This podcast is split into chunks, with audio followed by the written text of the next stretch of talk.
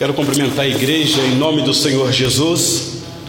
Que a graça dele continue sobre nossas vidas, meus irmãos, nos dando voz para engrandecer o nome dele, como acabamos de fazer aqui. Quão grande é o nosso Deus, ainda que cantamos ali na primeira pessoa. Mas ele é o nosso Deus, é o Deus da comunidade reunida. Obrigado, Tiago. É um privilégio, meus irmãos, podermos cantar e ouvir a pregação da palavra do nosso Deus. E este chegou o momento em que nós iremos, junto com a igreja, ouvir a palavra do nosso Deus. Meus irmãos, nós, meus irmãos, nós comunicamos à igreja que hoje nós iríamos iniciar uma exposição sequenciada do livro do profeta Malaquias. Depois de algumas sugestões aí ouvidas da igreja, nós estávamos em dúvida se iríamos fazer uma exposição da carta aos Hebreus ou se iríamos ficar com Malaquias. E aí nós entendemos que no momento ficaríamos com Malaquias por ter menos capítulos, mas não tão é, é, inferior à carta aos Hebreus.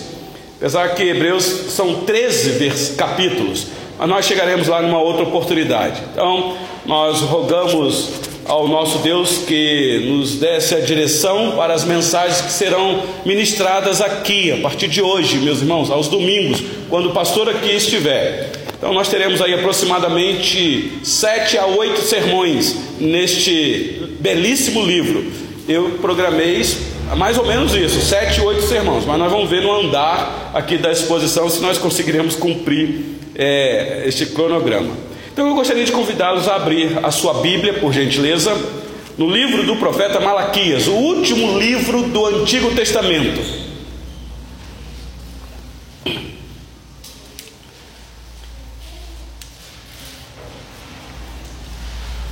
O objetivo nosso com a exposição deste livro, que hoje não será possível fazer uma exposição de todo o livro, apenas iremos aqui numa introdução e alguns capítulos, o nosso objetivo, meus irmãos, é honrar o nosso Deus, glorificar o Senhor da nossa vida e Senhor dessa igreja.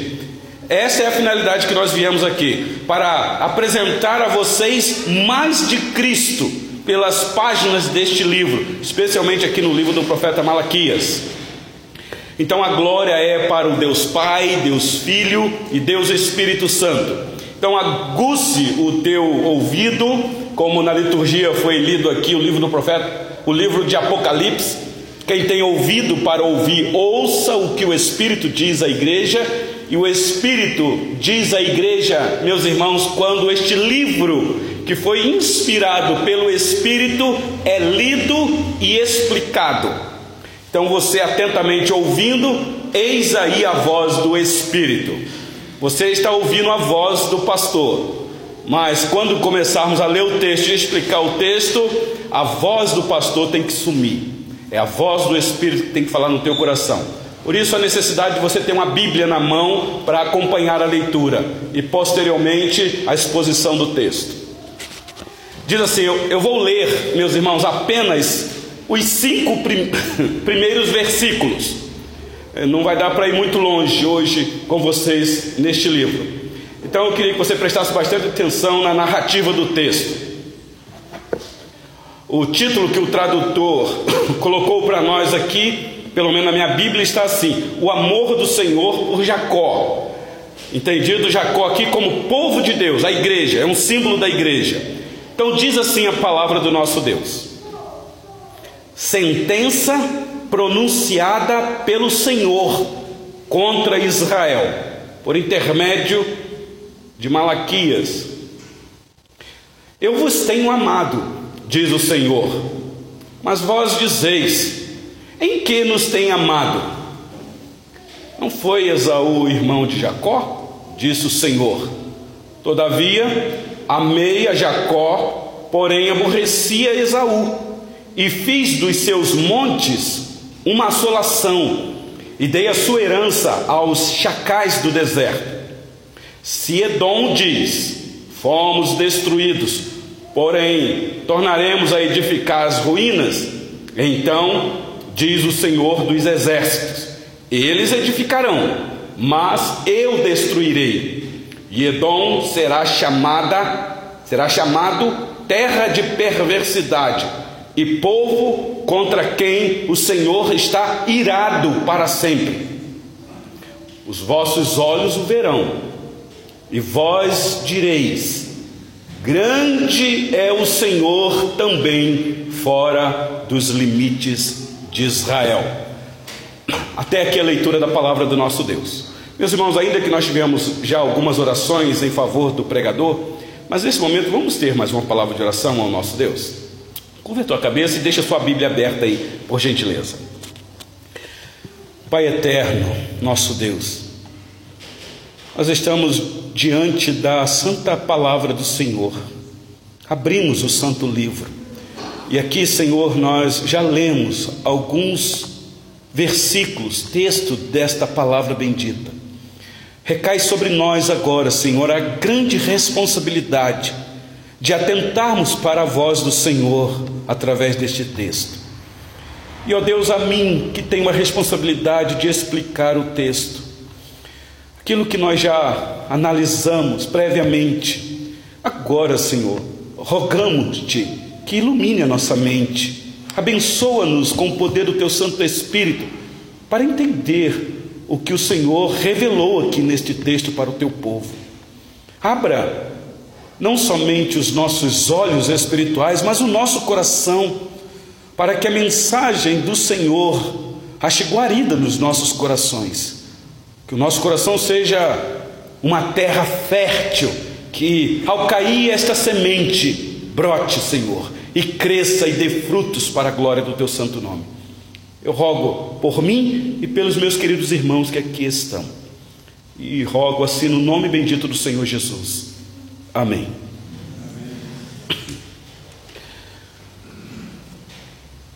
Meus irmãos, alguém já disse que o Evangelho não veio trazer somente perdão para os nossos pecados, como nós fizemos muito bem aqui é, na condução da liturgia. O irmão conduziu a igreja no momento de confissão de pecado porque nós entendemos que Cristo morreu na cruz para perdoar os nossos pecados. Então nós podemos confessá-los com sinceridade. E fazemos isso, meus irmãos, quando aqui reunidos, domingo após domingo. Mas, meus irmãos, confissão de pecado tem que ser todo dia, porque todo dia nós escorregamos e falhamos diante de Deus. Então, é uma verdade, é essencial, meus irmãos, e não temos dúvidas disso, de que o Evangelho veio trazer perdão para os nossos pecados, mas não somente isso. O Evangelho veio também, meus irmãos, mudar a nossa vida. Esse é um ponto fundamental. E me parece que este ponto tem sido muitas vezes esquecido no meio do povo de Deus nos dias de hoje. As pessoas querem muito perdão para os pecados, mas não há mudança de vida não há influência na sociedade. Meus irmãos, já fizeram uma pesquisa e só no Brasil nós já chegamos como evangélico a um terço dessa população. Pensa nisso, um terço de uma população cristãos verdadeiros que tem a sua vida mudada por causa do Evangelho, era para fazer um barulho enorme, causar um impacto muito grande na sociedade. Mas, meus irmãos, é lamentável dizer, porque nós olhamos para a sociedade e a gente vê que cada vez mais a nossa nação vai de mal a pior. E a pergunta que nós podemos fazer é: cadê os evangélicos transformados nesta nação? Para mudar esta nação. O livro do profeta Isaías digo, profeta Malaquias, eu, eu, eu, vou ficar com profeta Isaías e Malaquias na mente. Quando eu falar Isaías, se eu não falar Malaquias, vocês entendem Malaquias, ok? Porque nós estamos aí toda quarta-feira fazendo a exposição do livro de Isaías. Eu posso me confundir. Mas o livro do profeta Malaquias foi escrito, meus irmãos, aproximadamente, os historiadores nos dizem, 100 anos depois que o povo de Israel voltou do cativeiro babilônico. Quem está participando conosco aqui do, da exposição do livro do profeta Isaías é, tem percebido as profecias que o Senhor Deus mandou o profeta proferir ao seu povo, porque eles seriam levados para o cativeiro. Malaquias já é diferente. Malaquias é o profeta amando de Deus depois que o povo voltou do cativeiro. Ou seja, 400 anos antes do nascimento do Senhor Jesus. Então nós estamos aqui com um livro muito antigo, mas com profecias, meus irmãos, tão atuais para nós. Malaquias é um profeta logo depois dos profetas Ageu e Zacarias. Você gosta do Antigo Testamento, é o último profeta, como que a última tentativa do Senhor Deus de chamar o seu povo ao arrependimento no Antigo Testamento. A gente fala o último profeta por causa do silêncio que houve depois. Mas a verdade nós sabemos que o último profeta do Antigo Testamento chamando o povo ao arrependimento foi João Batista. Sabemos disso. Então aqui é uma necessidade de mudança na vida do povo. Meus irmãos, alguém já disse que Deus não quer as nossas desculpas, as nossas justificativas. O que o Senhor Deus requer de nós é arrependimento é arrependimento. João Calvino disse que o arrependimento não é apenas o começo da vida do cristão, é a vida do cristão. Então você vive num estado constante de arrependimento por causa dos pecados que são tão presentes na nossa vida. E quem é crente de verdade sabe disso. Não tem um dia na sua vida que você possa dizer: Não, hoje eu estou numa to num estado total de santidade. Hoje pecado nenhum me pega. Se você disser isso, o pecado já te pegou. Então nós precisamos estar atentos, meus irmãos. Então, e essa mudança que é exigida aqui do povo, meus irmãos, que Malaquias vai trazer, vai chegar só depois de 400 anos.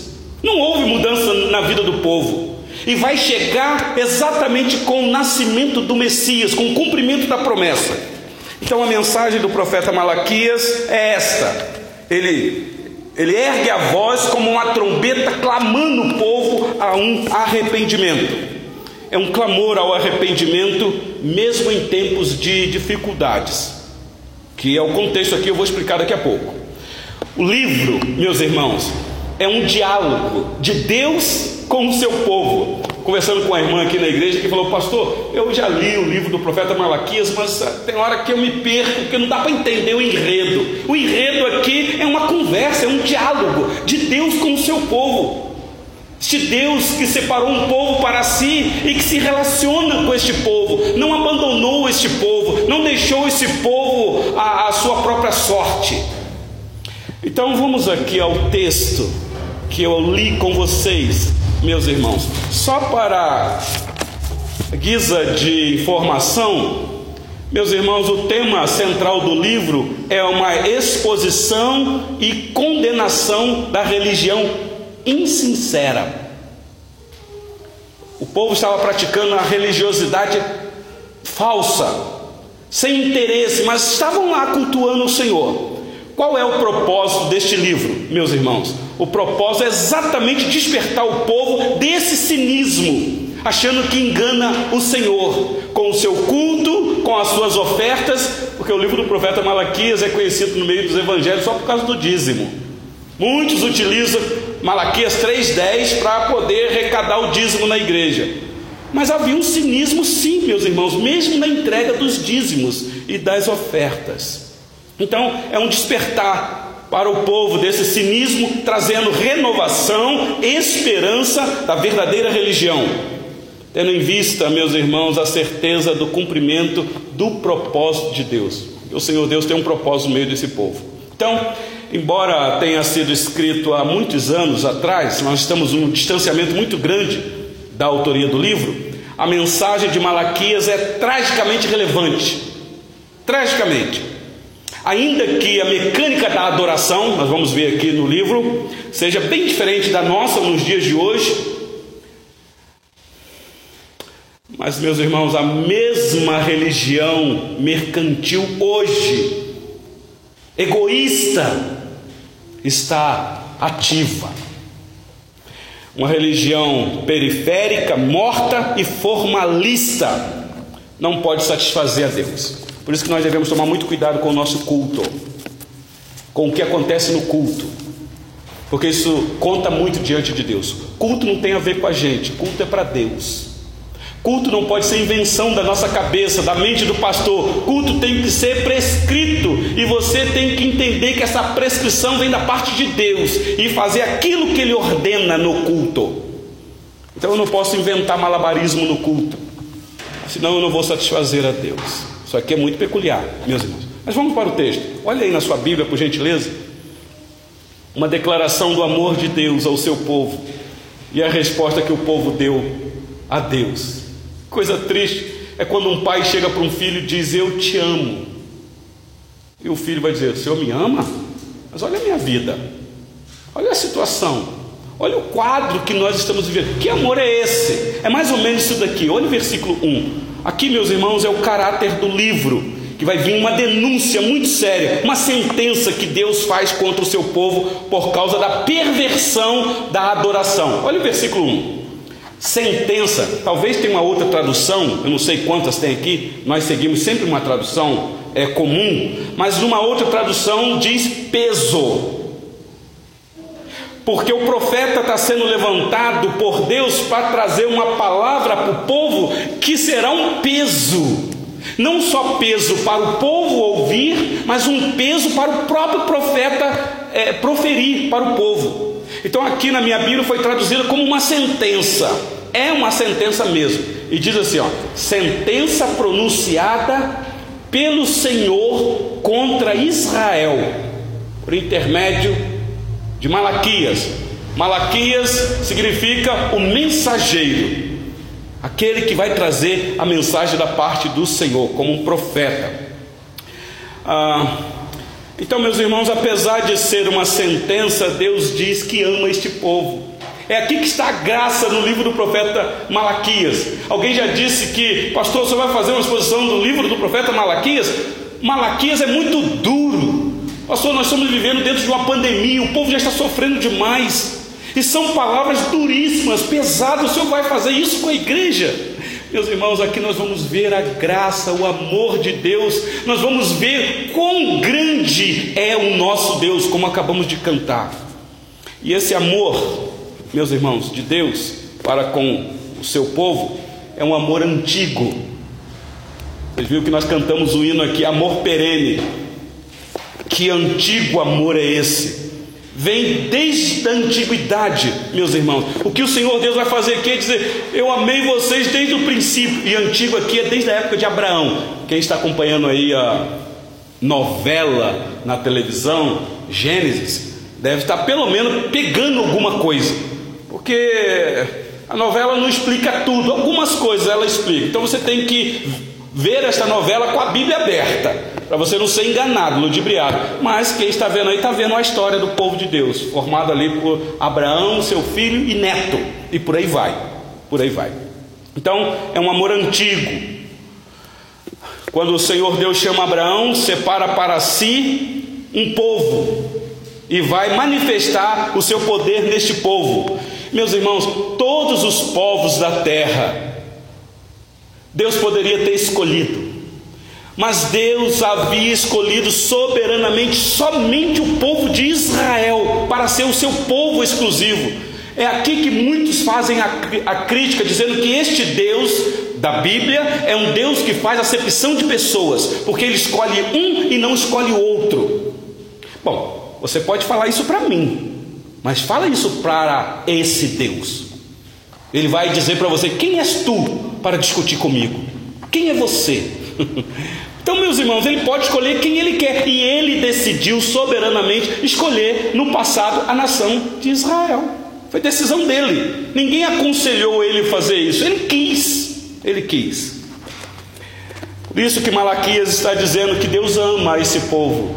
Há um amor da parte de Deus para esse povo. Deus deu a Israel, quem gosta de ler Antigo Testamento, a glória. A glória de Deus foi manifestada para este povo, deu a este povo as alianças, a lei, as dez tábuas da lei que nós fizemos aqui, uma exposição do sumário da lei, os dez mandamentos, foi dada a esse povo. As promessas, os patriarcas. Então, olha aí o versículo 2, por gentileza.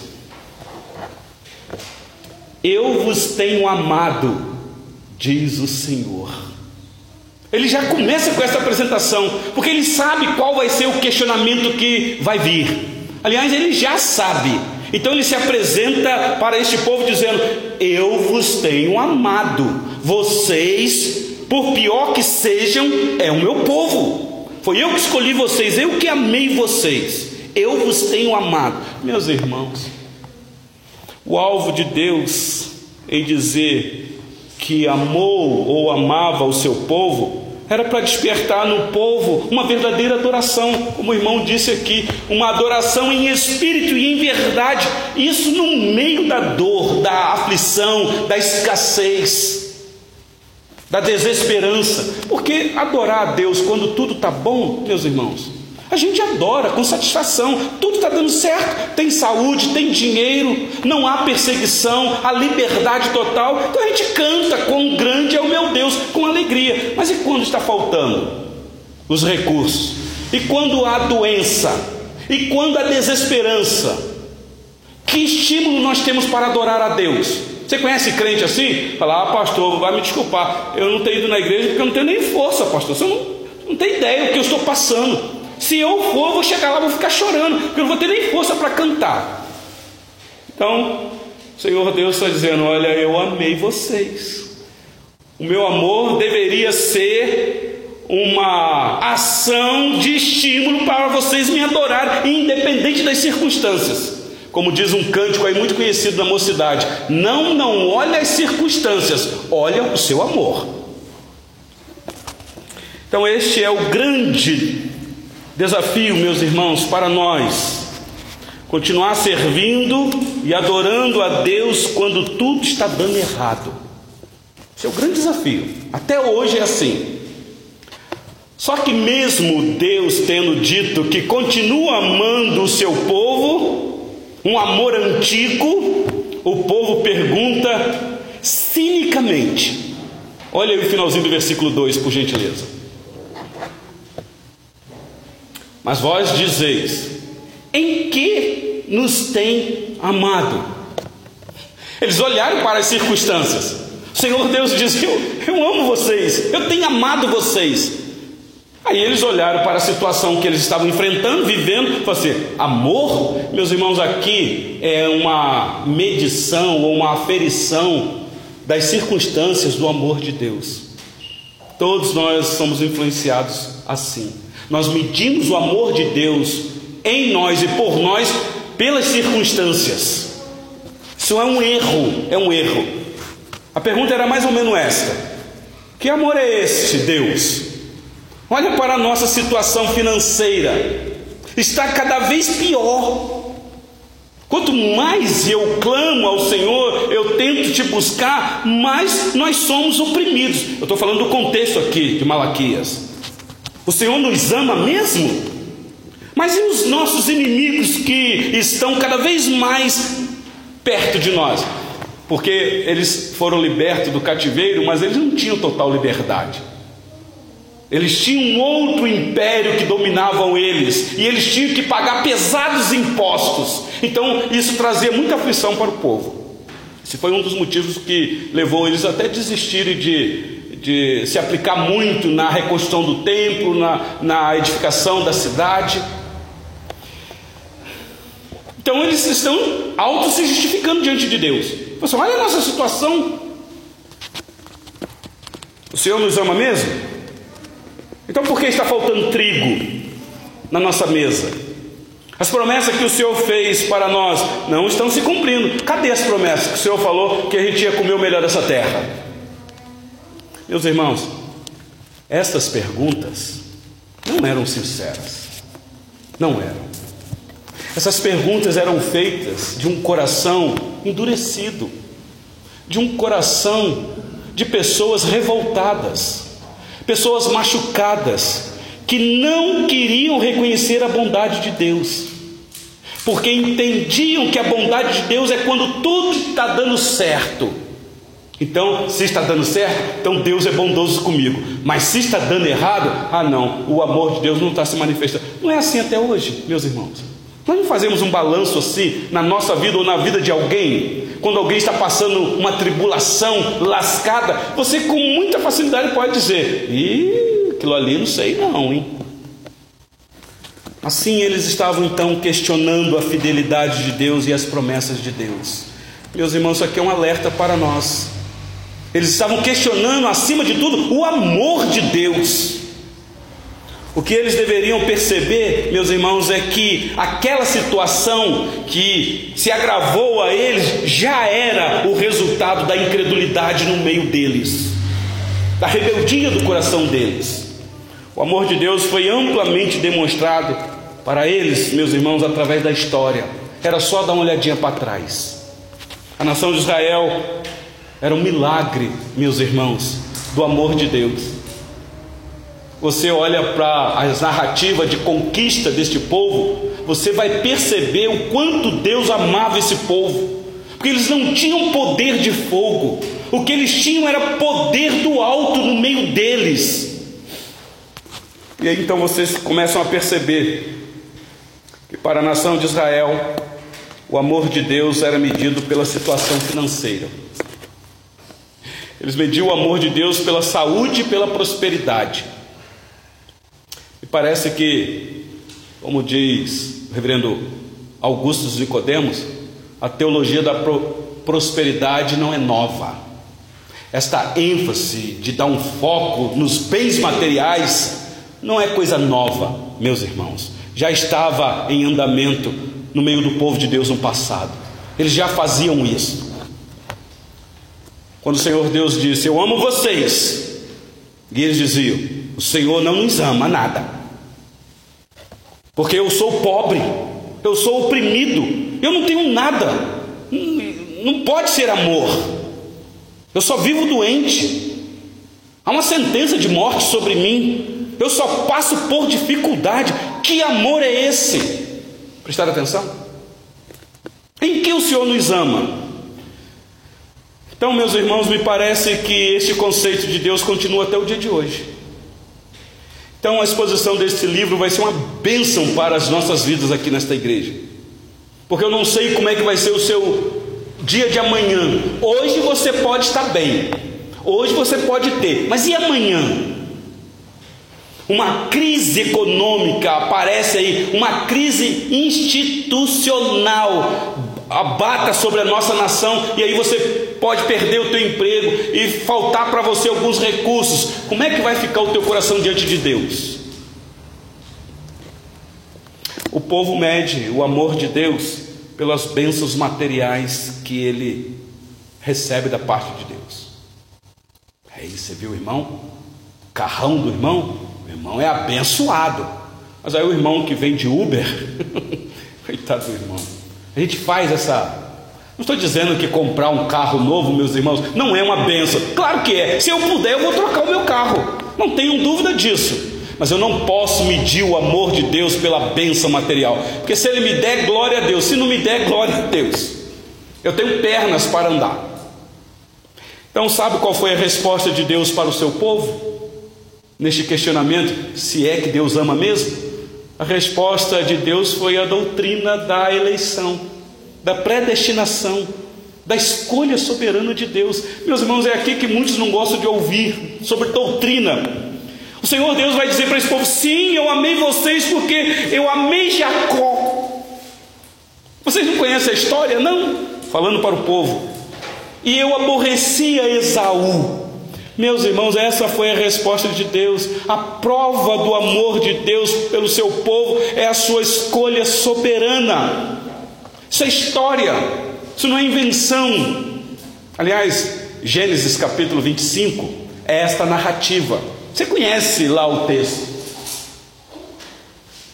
Isaac orou ao Senhor por sua mulher. Você conhece o episódio? Ela era estéreo, ela não podia dar a luz. E o Senhor lhe ouviu as orações, e Rebeca, sua mulher, concebeu. Olha que maravilha. Então ela fica grávida, E que alegria para o coração daquela moça que desejava ser mãe, e para o coração daquele homem que amava esta mulher e desejava também ter um filho com ela. Os filhos lutavam no ventre dela. Eu vejo essa narrativa aqui, lutava? Como é que é isso? Então disse, disse o Senhor: Se é assim, ah, disse ela, se é assim, porque vivo eu e consultou o Senhor. E aí então responde o Senhor para ela: Duas nações há no teu ventre, dois povos nascidos de ti se dividirão. Um povo será mais forte do que o outro, e o mais velho servirá ao mais moço. Meus irmãos, a gente olha para esta narrativa aqui, a gente fala: que injustiça! Esse Deus, está vendo aí a prova? Esse Deus é um Deus que faz acepção de pessoas, porque tem gêmeos na barriga da moça, e Deus já fez uma escolha: um ele se agrada e o outro não. O que é isso, pastor? Se não acepção de pessoas. Meus irmãos, humanamente falando, é mesmo.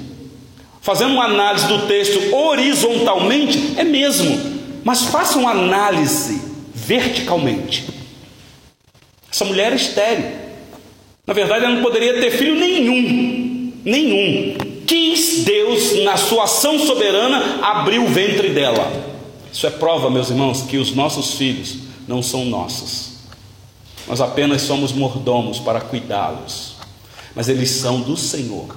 E o Senhor irá fazer o que quiser com os nossos filhos.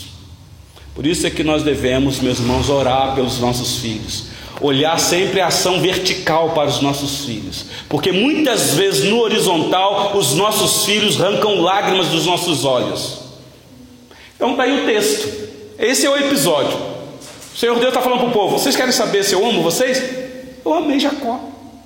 Vocês conhecem a história? O outro eu me aborreci dele. Então, o que o Senhor Deus está dizendo é que a escolha dele pela linhagem santa de Jacó, conhecemos o relato hoje, de onde veio a nação de Israel, era a prova do amor de Deus.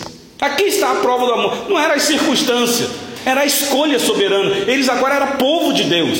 Isso já é uma grande bênção. O Senhor Deus poderia ter escolhido Esaú. Não poderia? Não, poderia ter escolhido Esaú e o povo dele seria os edomitas, os israelitas. Então era para esse povo parar e pensar. Meus irmãos, que coisa interessante. Romanos capítulo 9, o apóstolo Paulo vai dizer que ah, é versículo 11, está aí? Não, acho que não está não. Então deixa eu citá-lo aqui. É o mesmo episódio ali que ela concebeu. E Paulo fazendo a interpretação desse texto diz assim: E ainda não eram os gêmeos nascidos, nem tinham praticado bem ou mal, isso é Paulo interpretando, para que o propósito de Deus quanto à eleição prevalecesse, estou lendo Romanos 9, 11. Não por obras, mas por aquele que chama, já fora dito a ela. E ele vai fazer a citação de Gênesis: O mais velho será servo do mais moço, como está escrito: Amei Jacó, porém me aborreci de Esaú. Parou para você ouvir um negócio desse? Então, a soberania do nosso Deus quis escolher Jacó e rejeitou Esaú, que eram os edomitas. Por isso é que ele vai fazer essa narrativa aqui. Meus irmãos, os edomitas foram um grande povo, uma grande nação, e se tornaram inimigos do povo de Deus. Mas não demorou muito tempo. Todos os edomitas foram dispersos, foram destruídos. É só ler a história um pouquinho, não tenho tempo aqui de narrar. E na época de Malaquias, ou na época em que Malaquias profetiza, meus irmãos, pasmem vocês, os edomitas já não existiam. Já não existiam mais. Então o Senhor Deus está lembrando o povo história. Vocês têm que conhecer de história. Então o Senhor Deus diz para esse povo: Você quer prova do meu amor por vocês? Eu elegi soberanamente vocês e me aborreci de Esaú.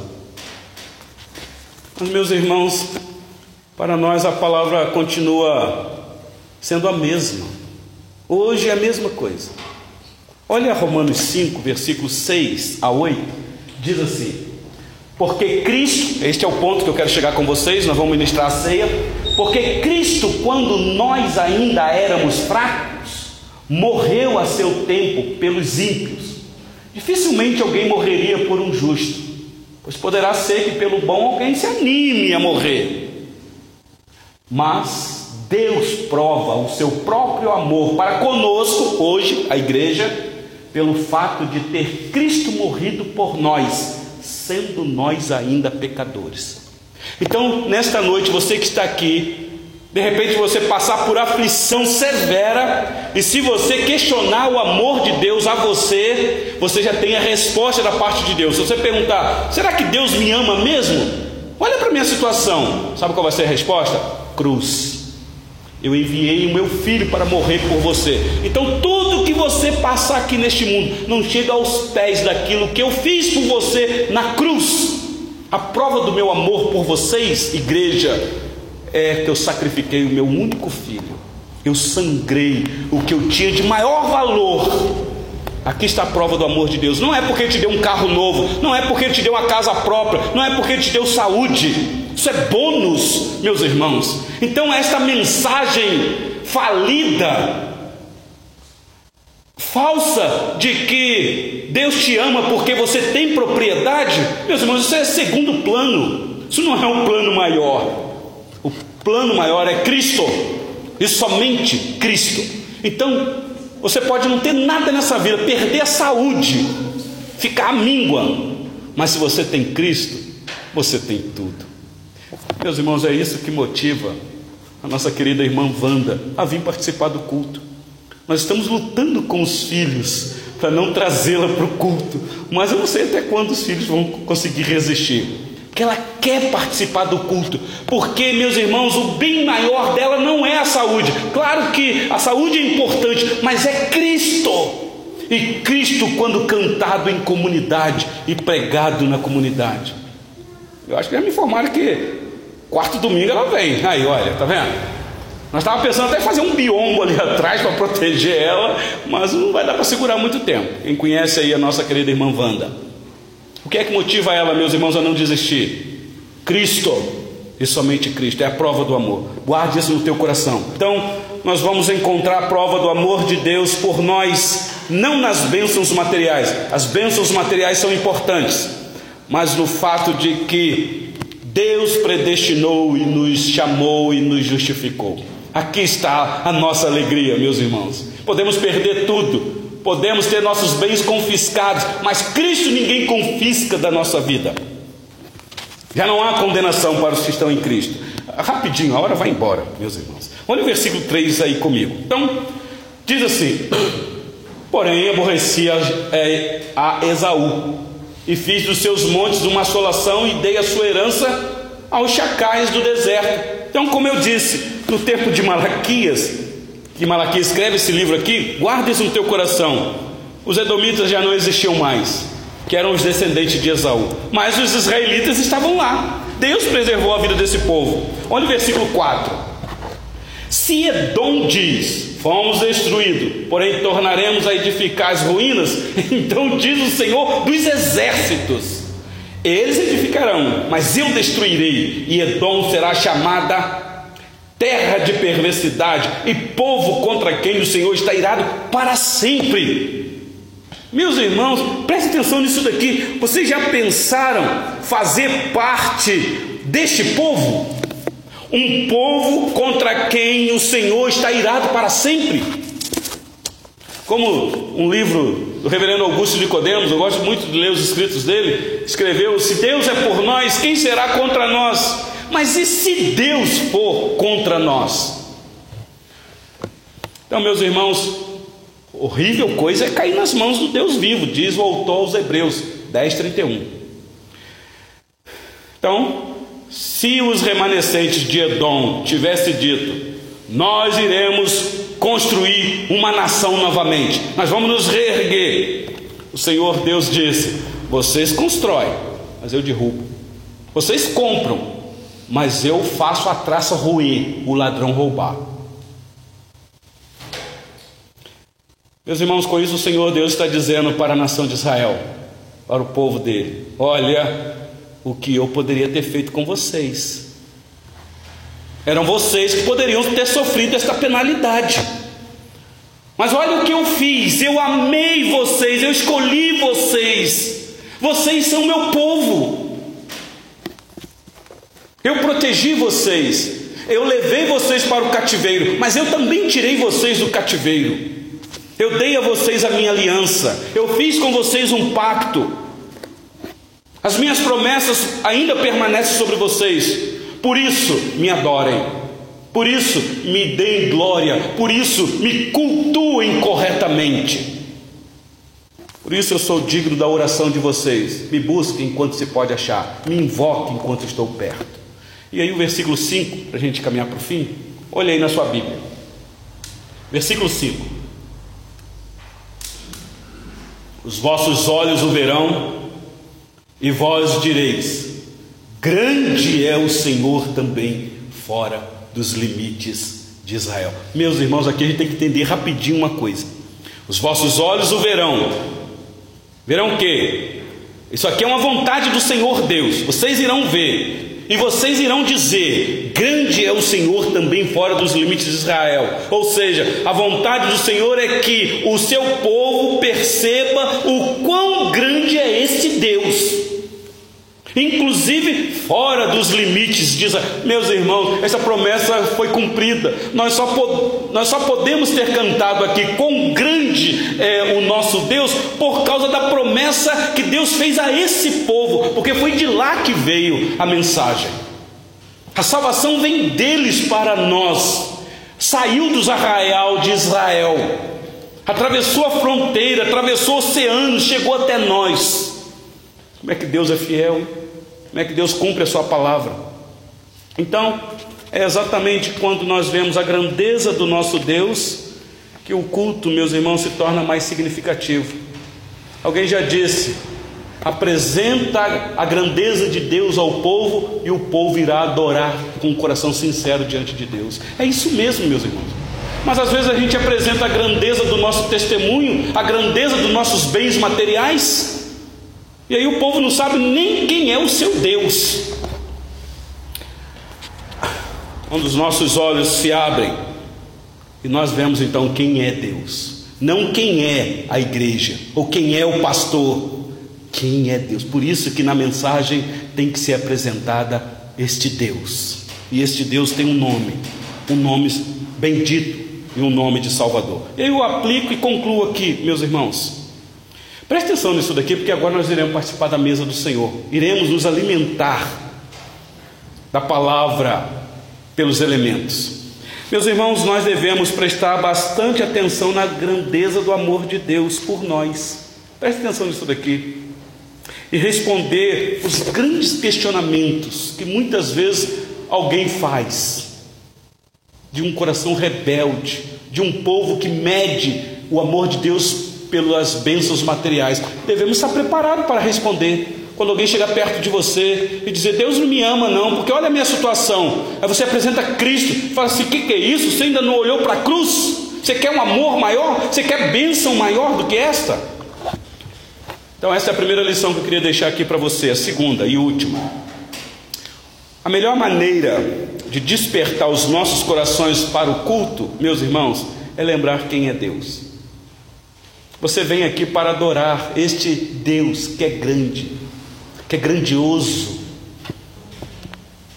Prestar culto, meus irmãos, nós temos que ter essa visão correta de quem Deus é. Senão você sai daqui e diz: Ih, hoje o culto foi xoxo, o culto hoje foi ruim. Mas, mas pera lá, o que, que é isso? A gente mede pela eloquência do pregador. Deixa eu ver, quem é que pregou hoje? Ih, não, hoje é o irmão fulano de tal. Mas então você está olhando para o pregador?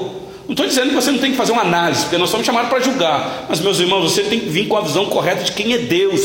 E na hora então que você começa a adorar aqui, o teu coração enche e você contagia o outro. Acho que eu já falei isso daqui. Como uma brasa, você incendeia o outro, você não se apaga porque o outro está apagado, porque você tem uma visão correta de quem Deus é. Por isso que estudar doutrina é importante. Por isso que estudo bíblico é importante. Você aprende de Deus e adora Ele da maneira correta. Por isso que começamos, meus irmãos, aqui nesta igreja, instruindo o povo nesse caminho santo de aprender quem Deus é. Quem Deus é. O nosso Deus não é um gênio da lâmpada. Nós esfregamos para fazer um pedido. Não tenha Deus desta maneira. Às vezes pensamos que o nosso Deus não conhece o futuro, meus irmãos. Às vezes nós pensamos que Deus perdeu o controle. Às vezes olhamos para as circunstâncias da nossa família e falamos assim: não, não, não, não. Deus não está do nosso lado, não, senão a minha família não estava passando por isso. O amor de Deus não se mede por essas coisas, meus irmãos. Não há prova maior do amor de Deus por nós do que a sua escolha soberana. Ele chamou o seu povo, ele nos separou para adorá-lo. Você quer prova maior do que isso? Você poder participar da mesa do Senhor, comer do pão e beber do cálice, é a prova do amor de Deus por você. O que é que você quer mais? Então, tudo mais que acontecer com você, meus irmãos, vivam para a glória de Deus. Por isso que Malaquias vai falar sobre a ingratidão desse povo em contribuir. Aliás, eles estavam até contribuindo, mas tinha ladrão no meio do povo que roubava o dízimo. Mas não era só ladrão no meio do povo, a nação toda era ladrona. Nós vamos ver aqui, que é isso que ele diz: Vós me roubais, vós a nação toda. Já parou para pensar? Ele está falando do povo dele. Devemos ser gratos mesmo, porque tudo vem das boas mãos desse Deus. É Ele que nos dá vida, é Ele que nos acrescenta anos de vida. Porque se Ele cortar a nossa respiração, já era. Ou então, se Ele não nos escolhesse, você ia viver apenas neste mundo. Como Paulo disse: comer e beber, porque amanhã nós vamos morrer. O povo de Deus não pensa desta maneira. Nós comemos e bebemos, mas sabemos que há uma promessa eterna para nós. Que Deus em Cristo nos abençoe, meus irmãos, despertando o nosso coração.